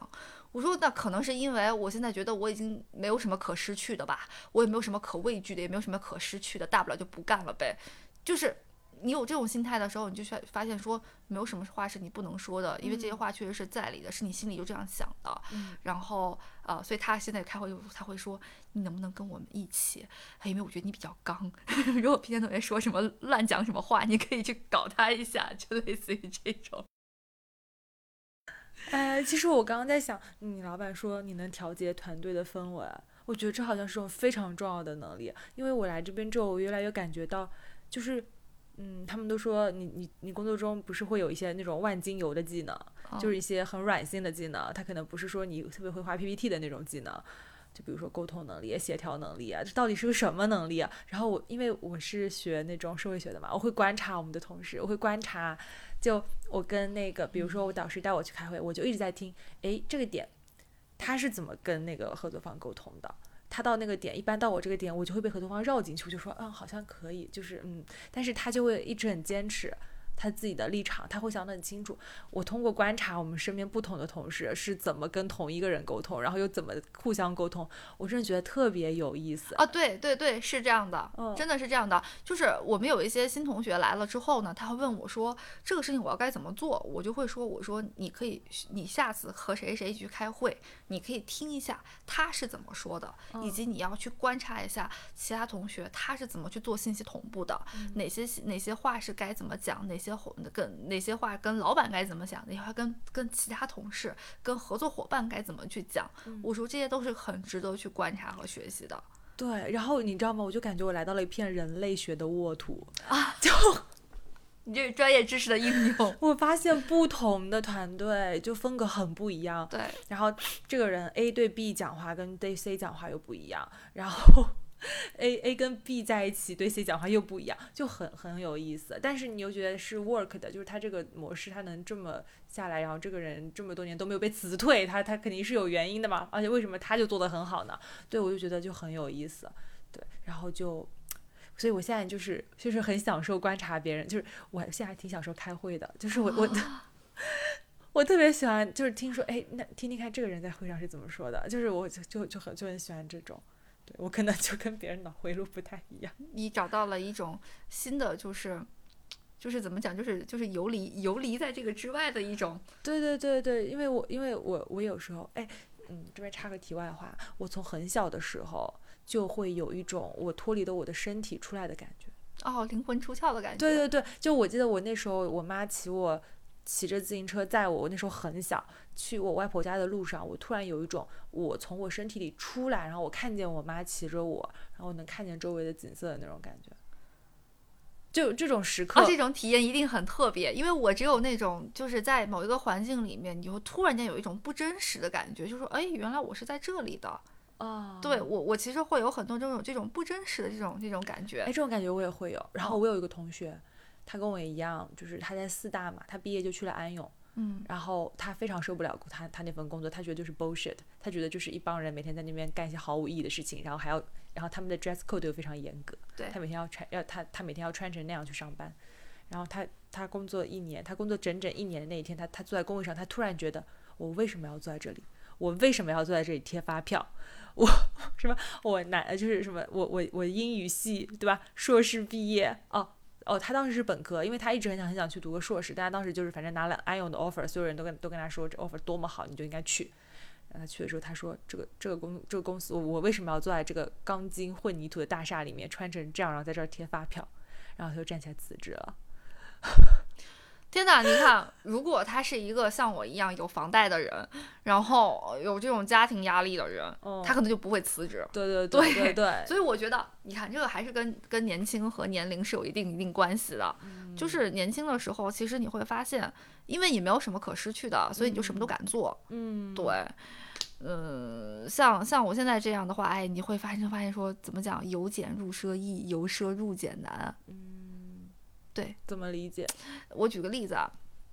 当然这个工现在这工资不能说，嗯呃，但是你知道咖啡师的工资一个月大概只有就是顶天拿到头了，就不到一万块。嗯对，然后你会发现，我靠，这个差距有点大，嗯，有点难受。对，嗯就是你就觉得说。嗯就是虽然我有时候就是我我有时候会会强迫，就是也不是说强迫吧，就是你会发现没有什么，呃消费欲望，嗯然后一个月可能到头来就是花三四千块钱，嗯然后好像就是如果我一个月只赚五六千的话，我花三四千好像也没什么问题。嗯但是我一个月有时候花的比较多的时候，嗯是能花一到两万的，然后你就觉得不行，嗯，对不，不能做咖啡师。对，不能做咖啡师，咖啡师太穷了。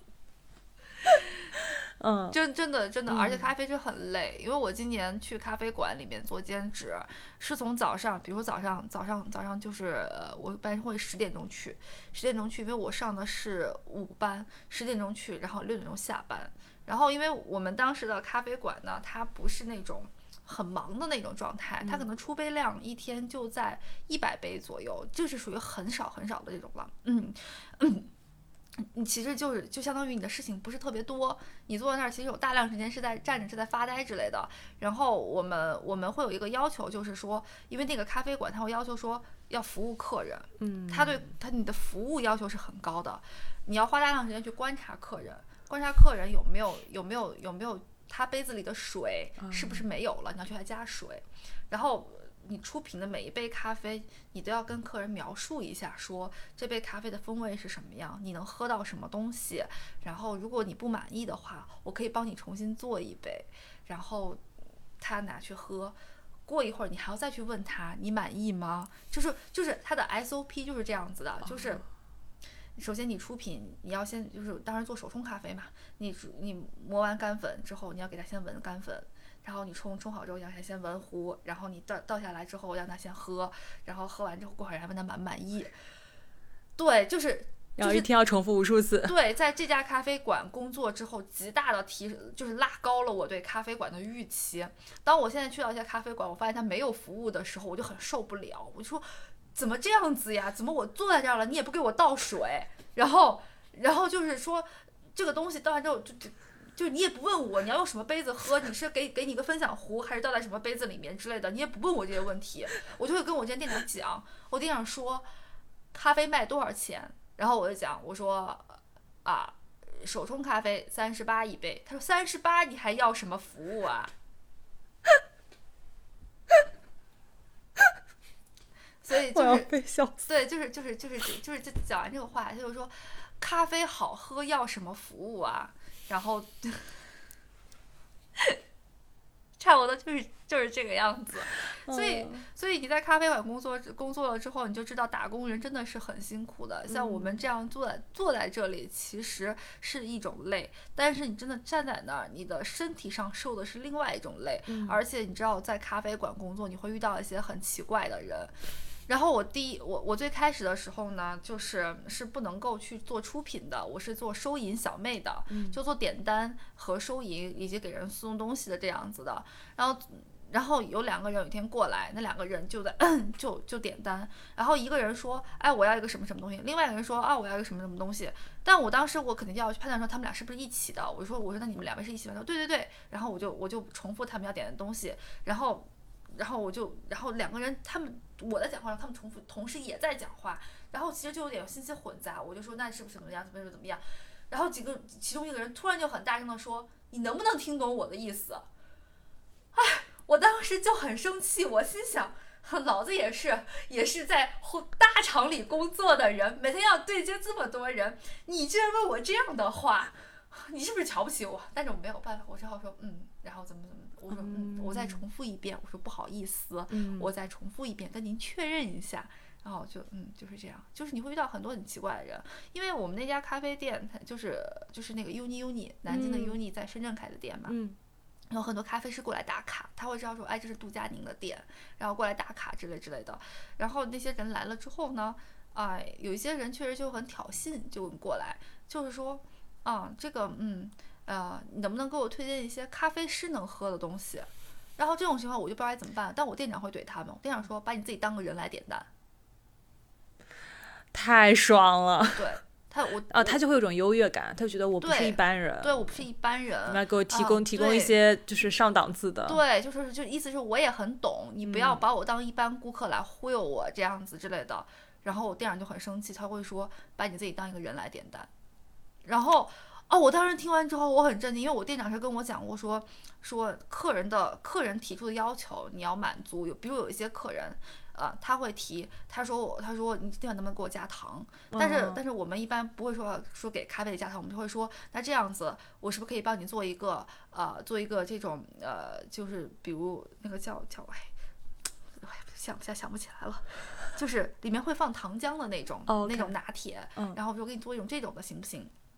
然后就是就是类似于这样子，他就说客人讲这些要求，你还是很把满足一下的。嗯但是那天他怼完客之后，我就很震惊。我说：“我靠，你平时跟我讲不要怼客人，为什么今天你要这样讲？”他说：“不怼客人的前提是在于他尊重你的情况下，你才需要尊重他；他不尊重你，你也没有必要尊重他。”这个是我这个这个其实就也给了我很多的鼓励，让我会觉得说我在工作中如果遇到了一些他一上来他就带着一些有色眼镜，或者说不怀好意的来跟你对接的时候，你没有必要去很客气的还要去对接他。嗯，对，因为我们的工作平时不就是搞对接吗？嗯，对呀、好棒啊！我特别喜欢你刚刚你店长跟你的这段，就对是，这个这个其实就是对我的鼓励是非常大的，就这件事情。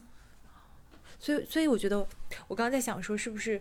就你做咖啡兼职也好，然后可能我业余时间做做播客、公众号也好，它都是我们就是工作之外的那那那部分东西，它是滋养我们 继续工作的一种一种东西吧。因为我因为我我也经历了你刚刚说的那种很晚下班和周末都要加班写周报，我那个时候就一边哭一边写周报，因为我觉得我为什么周报都需要写两天？但现在不会了，现在就周末不工作嘛，对现在就是周末完全不工作，就真的会状态好很多。对，真的是这样。因为我觉得，呃，一周七天时间，上班五天，然后休息两天，这两天其实是十分重要，它是一个帮你去恢复的这样的一个过程，去充电的这样的一个过程。如果你这两天也在持续的去工作的话，其实会很影响到下周的工作状态的。嗯对，然后因为我我有一周应该是十一月初的时候，呃，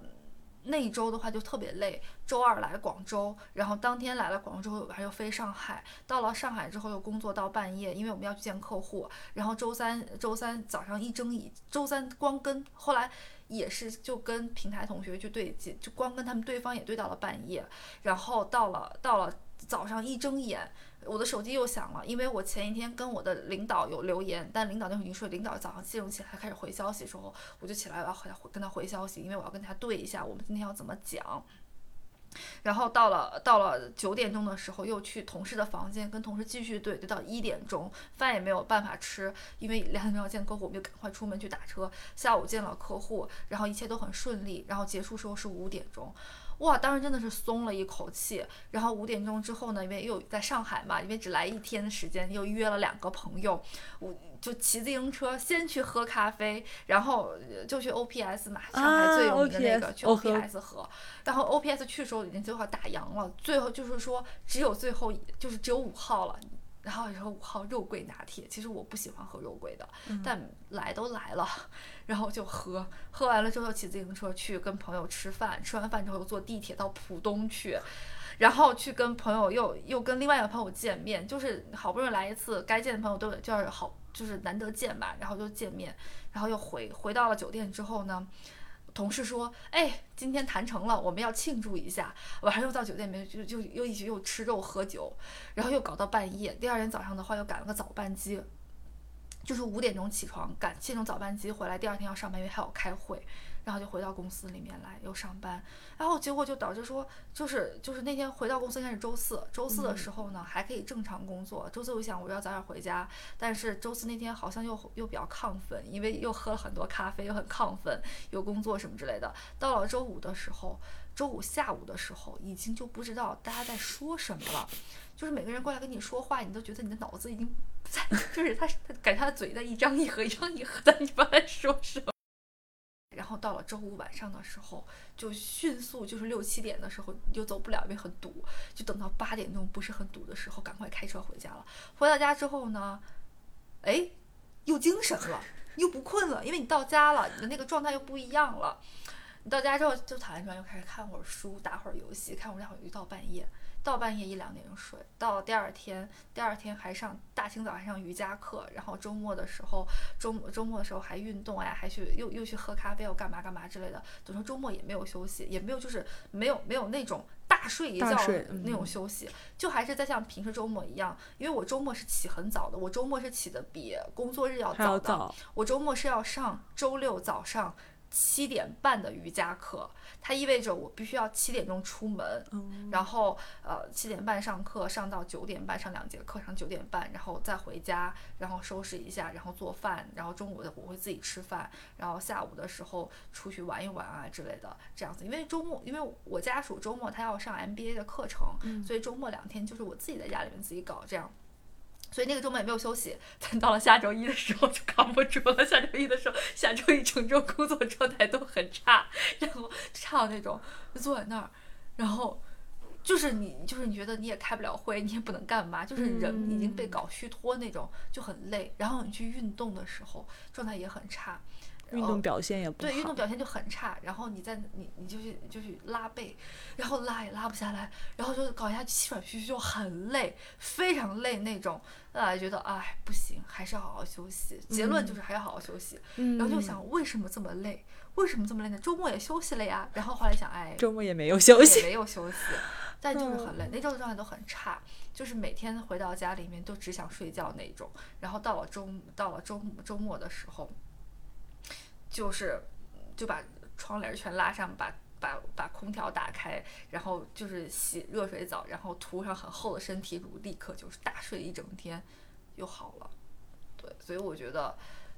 休息其实是很重要、很重要的。这个休息的话，其实就是字面意义上的睡觉。嗯嗯嗯，对，就是人还是要睡好，不是睡不好的话是是非常可怕的。是的，嗯我我也感觉，我感觉休息就像是你在做瑜伽，然后可能就平时工作就是你在做力量训练，就是就是你要做拉伸的动作，不然你就会很紧张。对然后有一天就再也做不了任何拉伸的动作，然后你的肌肉就会非常的僵硬，然后 你就会变成健身房上海报上的那些人，然后你没有办法，因为每次我们在做一些拉伸动作的时候，有些男生他就说：“老师，我的脚无法抬起来。啊我就非常困惑，我想 你是个人，为什么你的脚无法抬起来？这个也很搞笑，就是因为我今年我今年就是练瑜伽，其实啊、我我之前其实不练瑜伽的，我之前觉得说，呃，哎，瑜伽是考验人的柔韧性，但是我从我应该是从去年年底，就去年这个时候开始练瑜伽，我发现瑜伽其实不是柔韧性运动，它是一个力量运动。嗯它其实对你的核心，然后对你的一些力量的要求，其实是包括你的支撑之类的。如果你比如说你的你的前臂或者你的前锯肌没有力量的话，你是做不了倒立的。对对对，就是就是就是就是做这样的一些事情。你会发现，就是我开始练瑜伽，练瑜伽之后呢，就就是也是解锁了一些动作，嗯然后比如倒立，比如后弯之类的，哎，觉得很有成就感。就就是你发现这种事情的话，其实带给你的成就感是非常多的。对对，尤其是运动这件事情，你会让你觉得说身身体诚不我欺。而且我真的，因为我爱上运动之后，我发现一个非常朴素的道理，就是运动就是一个种瓜得瓜的运动。对对对，就是的事情是的很多事情，你种瓜只能得豆，或者种瓜就没什没啥，就今对年没收成。对但运动就是你你动一分，它就是在你身体上，就是就是会进步一点。真的是这样的。就我觉得还有什么比这个跟以前还还有以前考试更简单的事情呢？是啊就你多刷多刷一道题，你分数就能高一分。对，然后就是长大了之后，就发现很多事情不是这样的，你就越发珍惜这种事情。是的，所以就是就是觉得说，运动给人的成就感和回报，其实真的是一个呃特别特别巨大的一件一一种体验，就是而且这种体验是一个很真实的，因为它是反馈在你的身体上的。嗯然后所以就是。就是我练了瑜伽之后，而且可能也是因为我遇到了比较好的瑜伽老师，就是我是在超级星星上瑜伽课，我没有去那种瑜伽馆里面，然后就我，但是我只上这一个老师的课，但是我上了好几个老师之后，我发现这个老师特别好，原因是在于他会上课讲很多心灵鸡汤，但这些鸡汤其实对你来说都很受用，比如他会讲。啊，他说你不用，他我上课的时候有一段时间喜欢看别人，他就跟我说，他说你不要看别人，瑜伽课呢，你只需要关注你自己就好了，啊，你你不需要去和别人去比，你看他动作做得很好，那是因为他练的时间足够久，当你练的时间足够久的时候，你也可以做到这样子的。然后又说你不需要看别人，你只要看自己，你这你的这一次和上一次相比，你呃如果你一定要比的话，就是你有没有进步，然后你也不需要去看动作标不标准，因为标准每个人都不一样，你只需要说我这个动作今天我能做到哪个程度，我今天身体状态比较好，我扭转可以转得多一些，我状态不好，那我就做到现在这样就好了，就是你不要强迫自己，你也不需要，就是一切都是，就是他会讲很多种鸡汤的话，真的是很受用，因为你会让就会让我觉得说，哦，这是一个反内卷。是，对，就是一个反内卷的一个事情，然后所以我特别喜欢上他的课，上他课的就是频次已经高到那种一周一周大概要上他的，我看一二三四五，至少上五节他的课。这样子，然后就会就会觉得说，呃，整个人整个人的状态很好。然后我就开始推荐我周围的朋友，我说要不要去上课？我因为我是上了，因为他们会问我嘛，说，哎，你就感觉状态很好，然后什么皮肤也变好这之类的。我说就只上瑜伽课，嗯，说瑜伽能减肥吗？我说你看我，我需要吗？我好像也不需要这样的一个东西，但是瑜伽应该是可以减肥的，要不要跟我一起去？然后我们有些男同学呢就很抗拒，他觉得说，哎，瑜伽是女性运动，男性呃这个男性就不要去，包括我家属在内。为什么刚刚从拉伸课讲到这个地方？是因为我后来极力劝他，我说你要不要跟我去体验一下？嗯，然后他就好说好吧，就跟我去上一节课。他就上课的过程中就很痛苦，就是你刚刚说的那种状态。哎，为什么我的脚抬不起来？为什么他可以这样趴下去，我不能？然后，我就看他，我发现他每个动作做的都是错的，但是他就只能做成那样他真的尽力了，就真的人尽力了。他上完这个课之后呢，很累。他说我不会再来第二次了，我觉得这些第一阶动作很羞耻，然后第二呃我实在做不了这些动作。哎，我我我我也是，我是我是研一开始练瑜伽的。啊，然后我我那个时候练瑜伽就是练到我每天都要去，我就是我就非常喜欢。我第一次接触到这个运动，它就是它给我的感觉是你刚刚说的那种，就是它让你关注你自己对，啊，然后就不不太关注周遭或者外界怎么样。然后我发现那段时间就是我整个人情绪最稳定的时候对。就你每天有那么一个小时，我那时候每天练一个小时，就是你你你只去想自己的身体，而且那个时候就你也不去想说，比如说你今天跟昨天你也不总并不总是进步的，人的状态也有起伏，但好像没关系。然后当你觉察自己的身体的时候，你你甚至能知道说，我知道为什么今天状态不太好。就我我甚至有有时候感觉到，哦，我昨天睡了六个小时，那我今天状态肯定没有那么好。就它让我对我整个身体的系统都有一种把控感。然后当我对我的身体有，而且我觉得瑜伽就你刚刚说的嘛，它不它不仅仅是拉伸，它其实有非常多需要你的力量。但是我觉得它有个很重要的点，就是它需要你控制你自己的身体。对然后有时候我觉得，当我能控制我自己身体的时候，我也能控制我的精神。对，我觉得它是一体的。是我走在路上，我体会到了一种，比如说我，它会锻炼到很多小肌群，就你平时很难锻炼到的那些小肌群。当你觉得你用在用那些小肌群用力的时候，你觉得整个人，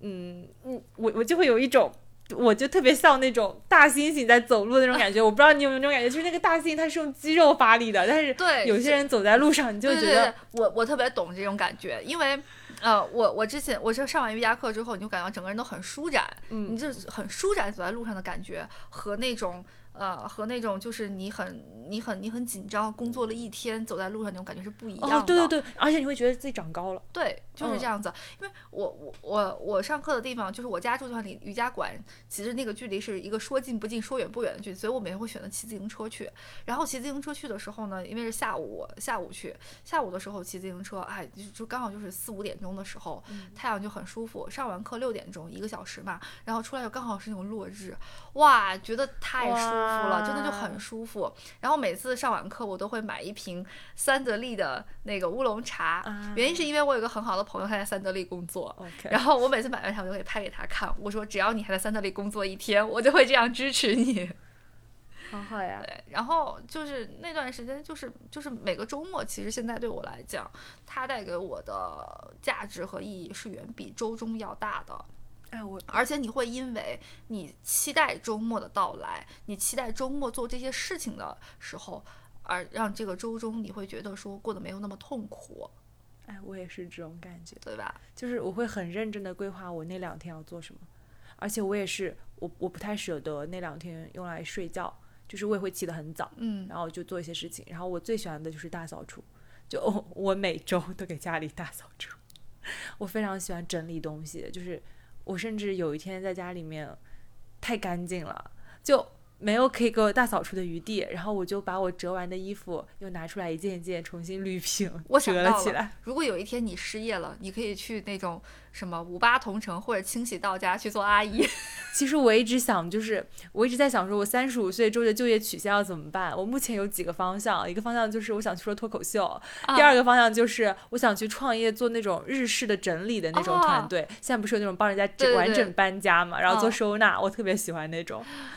有一天，我们家实在太干净了，我就我就去我一个，就是我也是在这边认识的一个关系很好的一些朋友，去他们家，他们是三个朋友，本科就就是同学嘛，然后一起来一起来我们现在公司工作，然后一起租了一一套房子，我就去他们家，帮他们打扫了一遍，因为他们是三个男孩子，他们家进进去的时候，我想说。天呐，太需要我了，就 太乱了，你知道吗？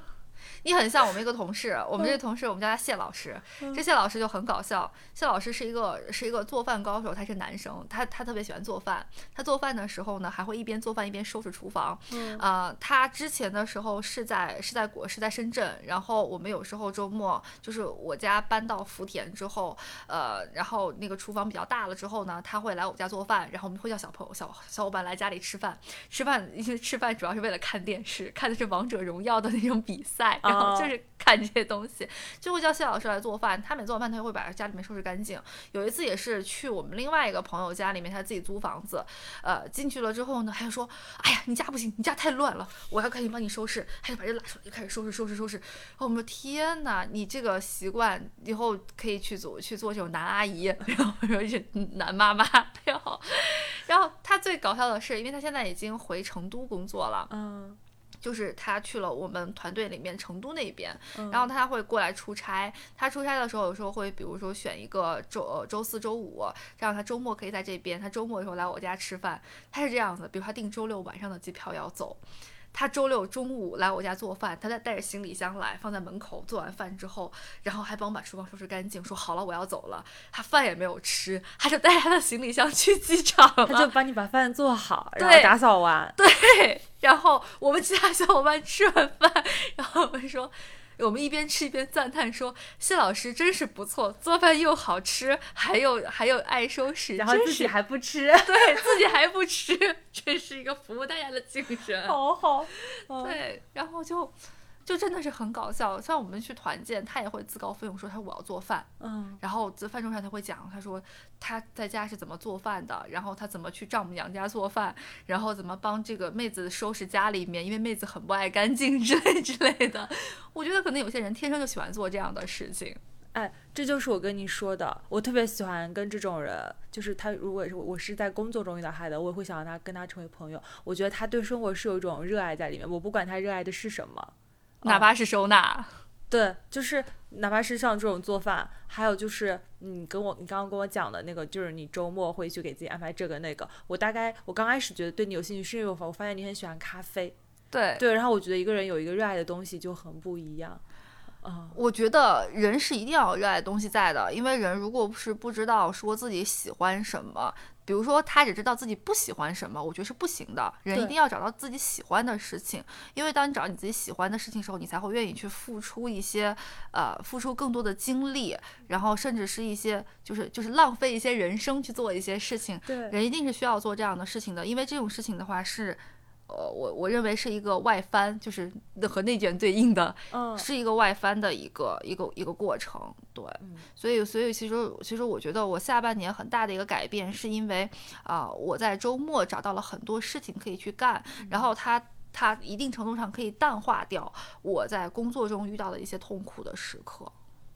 啊、我关于工作，其实我还有最后一个问题想问你，嗯就是，嗯，你作为一个毕业生，你会担心自己，就是比如说考评上会有一些担心吗？我现在没有那么在意单一的评价体系。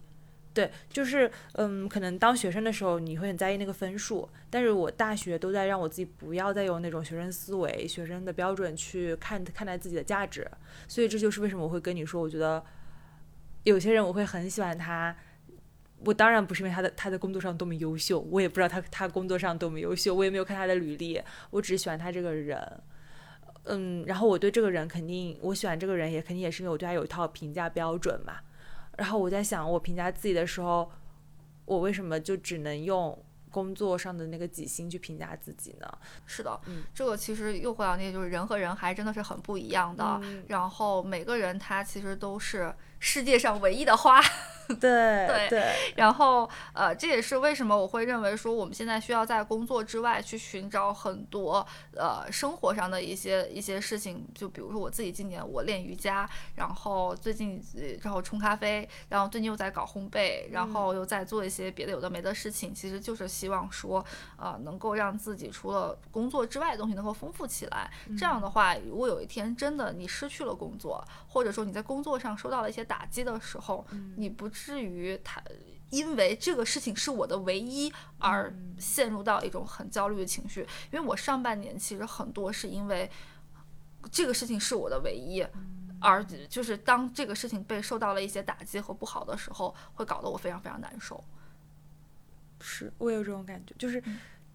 嗯，去开拓你生活更多的面向和可能性。对嗯，不要只被一件事情框死，对，无论那个可能是工作也好，可能也是别的也好。好呀，那我们今天就先到这边，然后我们让那个萨坦跟大家讲个再见，那只能跟大家讲一句晚安了。晚安啦，拜拜。晚安，拜拜，おやすみなさ